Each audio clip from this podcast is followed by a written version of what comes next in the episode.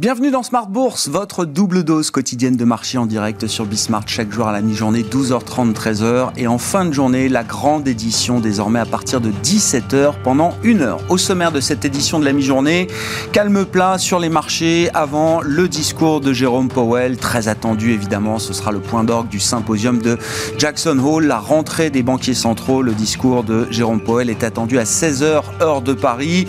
Le marché cherche des indices, des détails, des précisions peut-être sur un éventuel calendrier qui permettrait à la Réserve fédérale américaine de commencer à réduire graduellement sa politique d'achat d'actifs, ce qu'on appelle le tapering dans le jargon des marchés. Rendez-vous donc ce soir à partir de 17h pour débriefer donc cette grande rentrée des euh, banques centrales dans le Wyoming à Jackson Hole. En attendant, je vous le disais, c'est le calme plat sur les marchés. Vous aurez les infos clés de cette séance dans un instant avec Alix Nguyen et puis on prendra le temps de faire le, le bilan du mois d'août et même le bilan de l'été sur les marché avec les indicateurs de flux que nous apporte Cantalis chaque dernier vendredi du mois.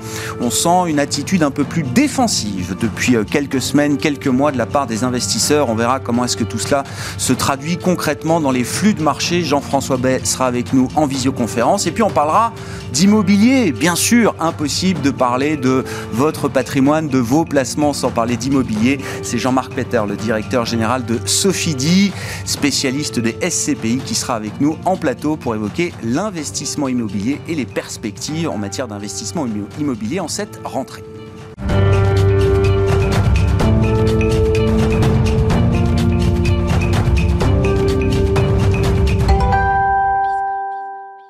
calme place sur euh, l'ensemble des grands marchés avant la prise de parole de Jérôme Poel. Les infos clés à mi-séance, c'est avec Alix Nguyen.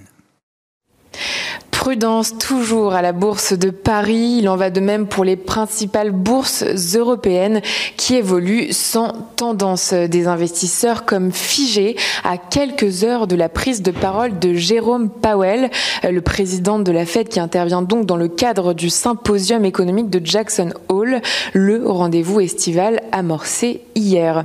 Au cours de son discours, il devrait s'exprimer sur l'impact économique de la propagation du variant Delta du coronavirus, mais on l'attend surtout sur les intentions de la Banque centrale en matière de réduction de ses achats d'obligations. Le tapering demeure en effet la préoccupation des marchés.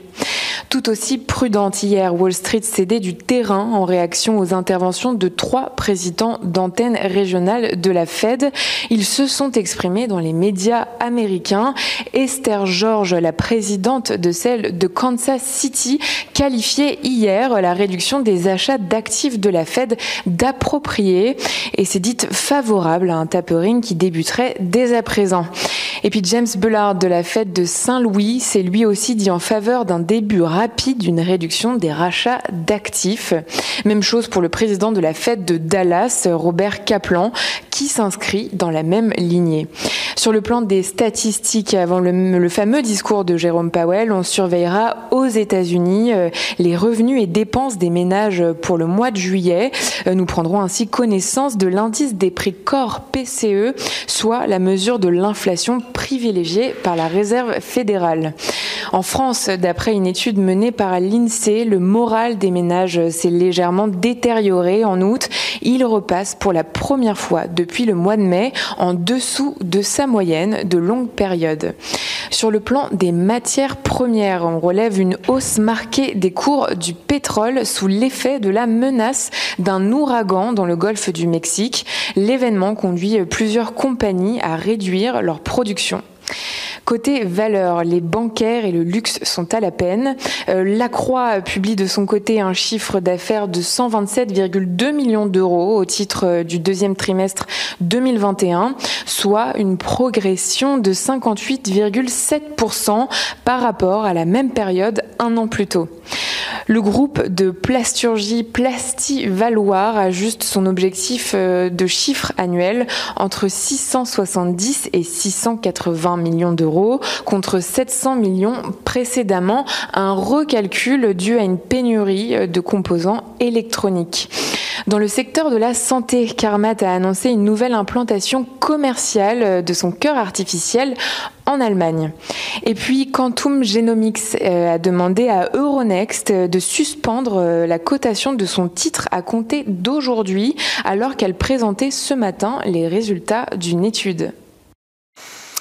Alix Nguyen qui nous accompagne euh, en ouverture de Smart Bourse chaque jour à la mi-journée à 12h30 et à 17h dans l'édition du soir sur Bismart.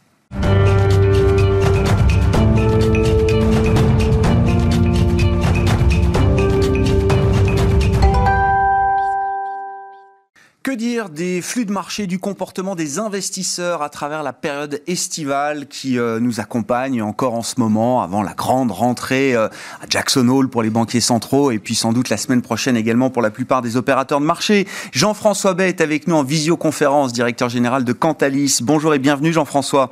Merci beaucoup d'être là. On vous retrouve chaque dernier vendredi du mois pour euh, ce, ce grand tableau de bord des marchés. On peut d'ailleurs peut-être regarder la, la période estivale dans son ensemble. C'est le point qu'on faisait fin juillet avec équipes, euh, Jean-François. On est toujours dans l'idée que 2021 sera une année record en termes de collecte sur les, fonds actions et sur les produits investis euh, en actions, même si on note peut-être un peu plus de prudence depuis quelques mois. Oui, vous avez raison. Je pense qu'on restera sur euh, un, millésime 2021 qui sera euh, exceptionnel pour euh, l'industrie de la gestion en, Europe et dans le monde aussi. à peu près 300 milliards de collectes nettes à fin août. Ça vous donne en, annualisé plus de 400 milliards de, collectes. On va battre le record de de 2020, mais c'était beaucoup à l'époque sur des monétaires, et on, va se rapprocher du record de 2017. en tout cas, ça restera voilà, deux, deux à trois fois euh, ce qu'on avait euh, communément l'habitude de voir sur euh, l'industrie de la, de la, gestion. Donc ça, ça, reste un très bon millésime aussi en termes de mix produit, puisqu'on est beaucoup sur des, des fonds actions. Mm. Hein, le, les trois quarts des flux en fait sont déversés sur des, des, des fonds actions. Alors vous avez raison, si on, on, regarde de manière un petit peu plus tactique ce qui s'est passé récemment sur le mois d'août et, sur l'été, juin-juillet, on, on, est quand même beaucoup plus calme que ce qu'on a connu en 2020, fin 2020 ou 2021. Hein. Vous vous souvenez, euh, on était de l'ordre de 30 milliards de, de collectes par mois, euh, 30 à 40 milliards. Pour vous donner une idée, c'est ce qu'on a d'habitude en une année. Hein. Donc euh, les, les, gérants actions ont, ont, énormément collecté sur, sur la période. Et c'est ce, ce, cette fameuse grande rotation qu'on attendait tous. Hein. On, on, sort un peu du monétaire et des taux et, euh, et, et on, on est en tête potentiellement une hausse des taux et de l'inflation, et puis on rentre sur des, actifs risqués, des actions. C'est ce qui s'est passé, ça se calme. Euh, je pense que effectivement, on a eu un, un, un, été globalement calme sur les marchés et sur les flux, euh, même si le mois d'août repart euh, en positif. J'allais dire relativement calme. On peut le lire dans les deux sens. Euh, c'est beaucoup moins élevé que ce qu'on a connu euh, sur le rythme de 2021, et c'est aussi pas de baisse. Hein, J'allais dire, c'est calme, tant mieux. Hein, il n'y a pas eu de gros mouvements de sortie non plus.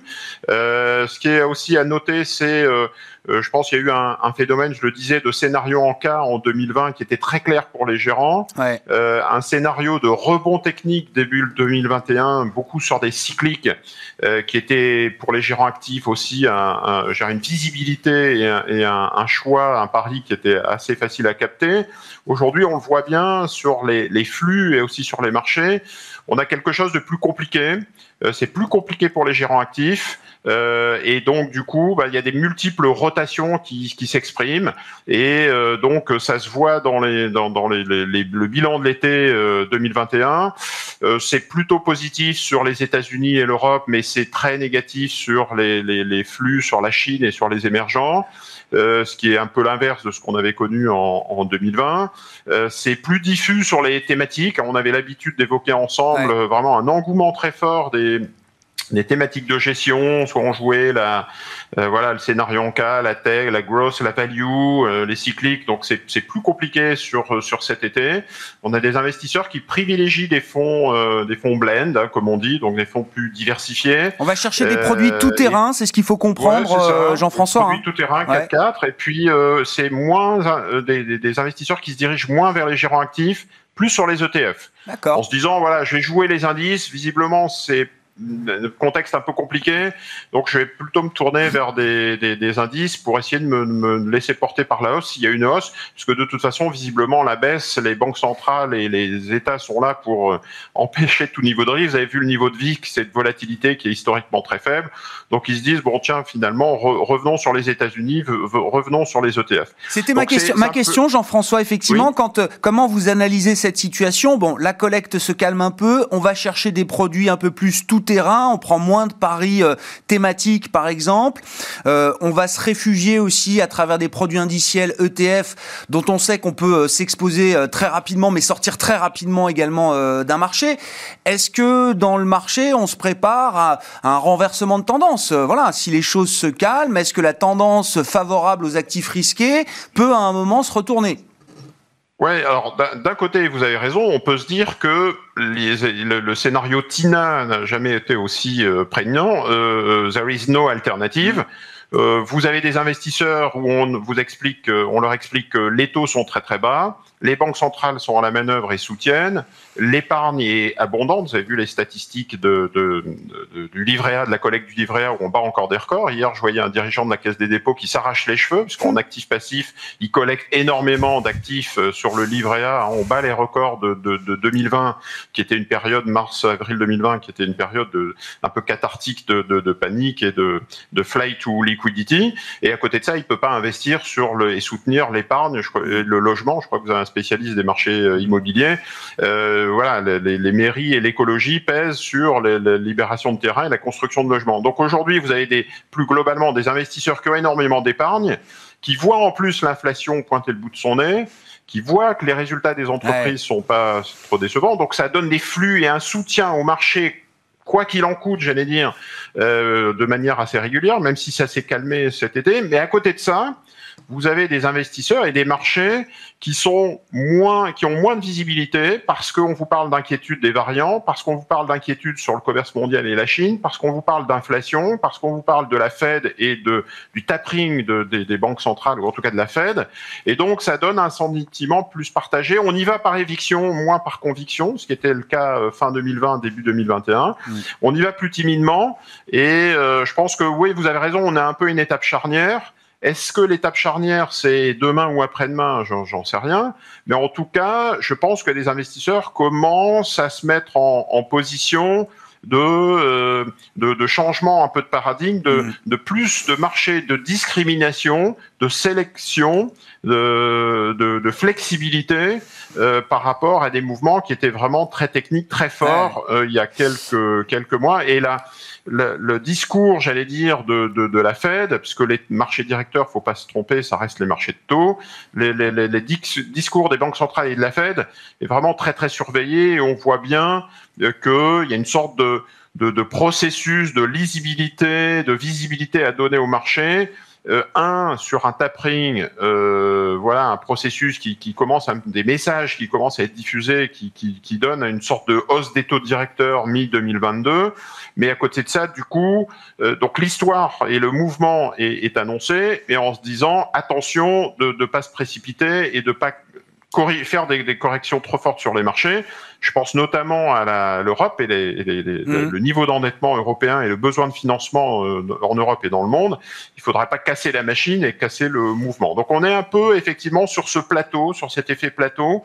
Pas sûr que ça corrige euh, demain ou après-demain vu les flux qui s'investissent sur les actifs risqués et sur le Bitcoin et sur les footballeurs euh, euh parisiens. Mais euh, je, effectivement, euh, il faut se préparer. Si on, vous êtes investisseur moyen terme et que vous avez 12, 12, 24 mois devant vous, il faut se, préparer à un, changement. Vous, vous avez évoqué d'un mot la Chine, Jean-François, quand même sur, sur, sur, les flux et les produits que vous screenez, que vous suivez chez chez Cantalis. Est-ce qu'il est-ce qu'on parle, je sais pas, d'hémorragie d'ailleurs, pourquoi pas, sur les, les produits investis sur la la Chine et la tech chinoise euh, en particulier? Est-ce qu'on a des, mouvements de décollecte, de sorties importants à signaler?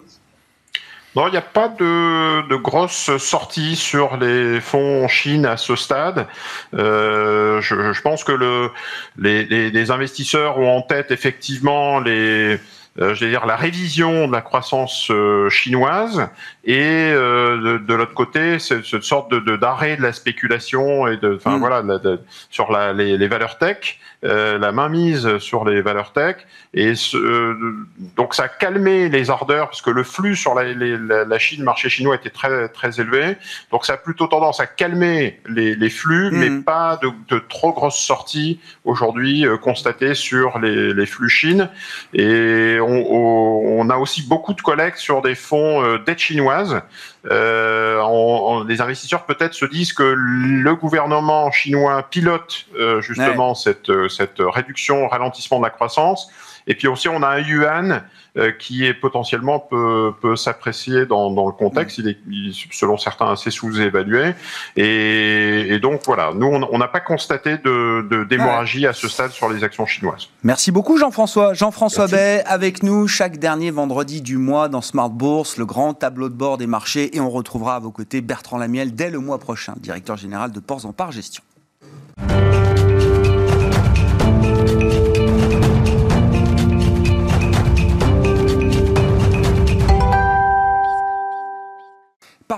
Parlons immobilier à présent, investissement dans l'immobilier à travers les SCPI. Et c'est donc Jean-Marc Peter qui est à mes côtés, le directeur général de Sofidi, un des acteurs de référence sur ce marché des SCPI en, France. Bonjour et bienvenue euh, Jean-Marc. Bonjour Grégoire, merci. Oh, la petite interview de rentrée qui va bien déjà pour euh, effectivement regarder un peu les, grands segments du marché euh, immobilier dans cette phase de reprise économique Quelles sont les constatations que vous pouvez dresser en cette, en cette rentrée, euh, Jean-Marc Notamment peut-être en commençant par les segments qui ont été alors, les plus sur le devant de la scène à travers la crise pandémique, ceux, ceux dont on prédisait la fin, la mort il y a encore quelques mois, le commerce et euh, les bureaux. Alors j'ai l'impression que le discours de disparition totale du commerce et du bureau est un peu passé, mais les questions sont quand même toujours là.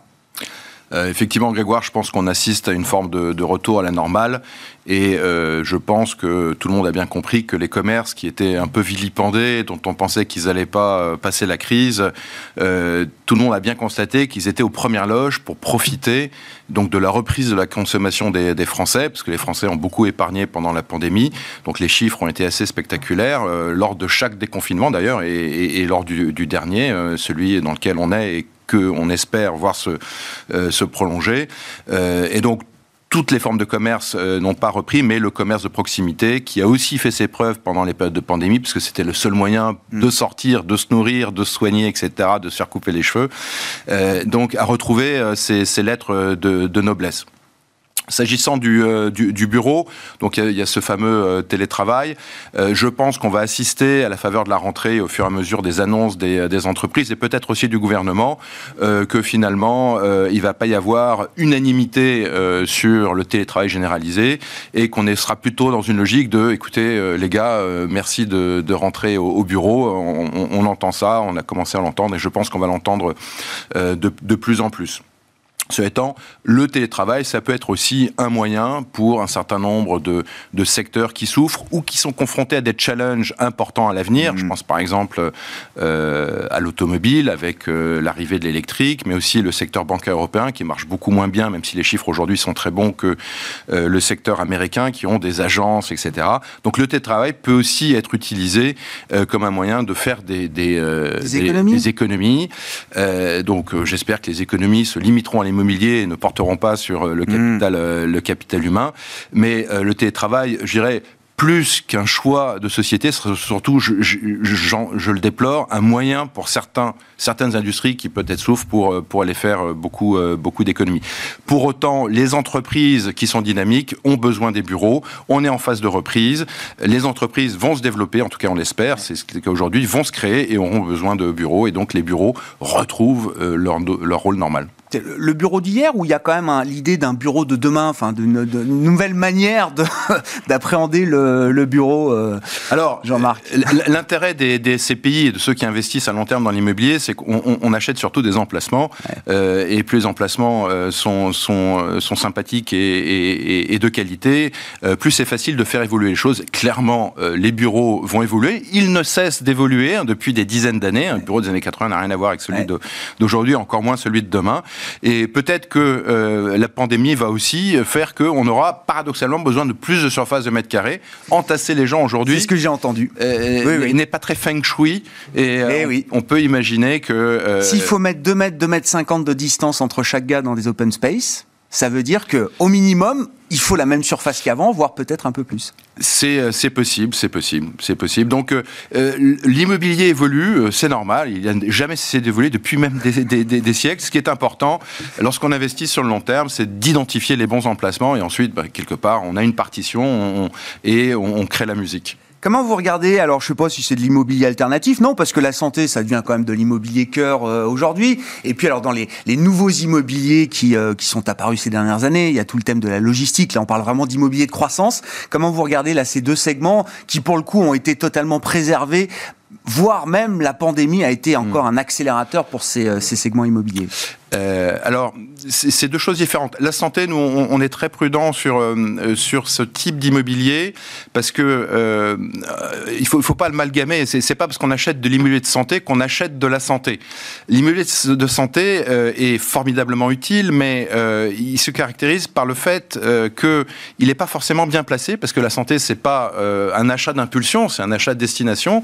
Donc il est pas c'est pas forcément des emplacements très qualitatifs. Et puis c'est de l'immobilier un peu compliqué. Si jamais on veut le transformer demain euh, en bureau ou en logement, il faut euh, faire beaucoup de travaux pour le, pour le transformer. Euh, donc l'immobilier, si vous voulez, il faut savoir ce qu'on achète. Est-ce qu'on achète un locataire? Est-ce qu'on achète une thématique ou est-ce qu'on achète un emplacement? Nous, on est plutôt partisans de privilégier l'emplacement. Et de surcroît, la santé, vous l'avez dit, est très à la mode. tout le monde est mmh. évidemment très concerné par, les, mmh. par, par, la santé. Et donc, quelque part, une sorte de, de de, pollution sur l'envie d'acheter l'immobilier de santé. Et donc, comme c'est à la mode, c'est très cher. Et, euh, donc, il faut être, je pense, assez, euh, euh, assez sélectif et bien regarder ce qu'on achète, la qualité des emplacements, plutôt que d'acheter un thème qui nous rassure.